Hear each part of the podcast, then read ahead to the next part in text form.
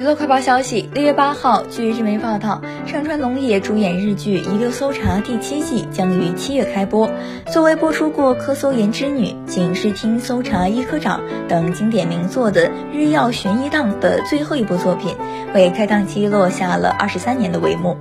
《遗留搜查》是人气系列剧，该系列第一季二零一一年播出，从二零一七年第四季把舞台转移到东京。最新作第七季的标语是“这是最后的讯息”，以京都府警特别搜查对策室统称特队为舞台，由立山千明饰演的神奇立旭，户田惠子饰演的佐仓露花，永井大饰演的雨宫红。户冢纯贵饰演的冲田悟等个性十足的角色。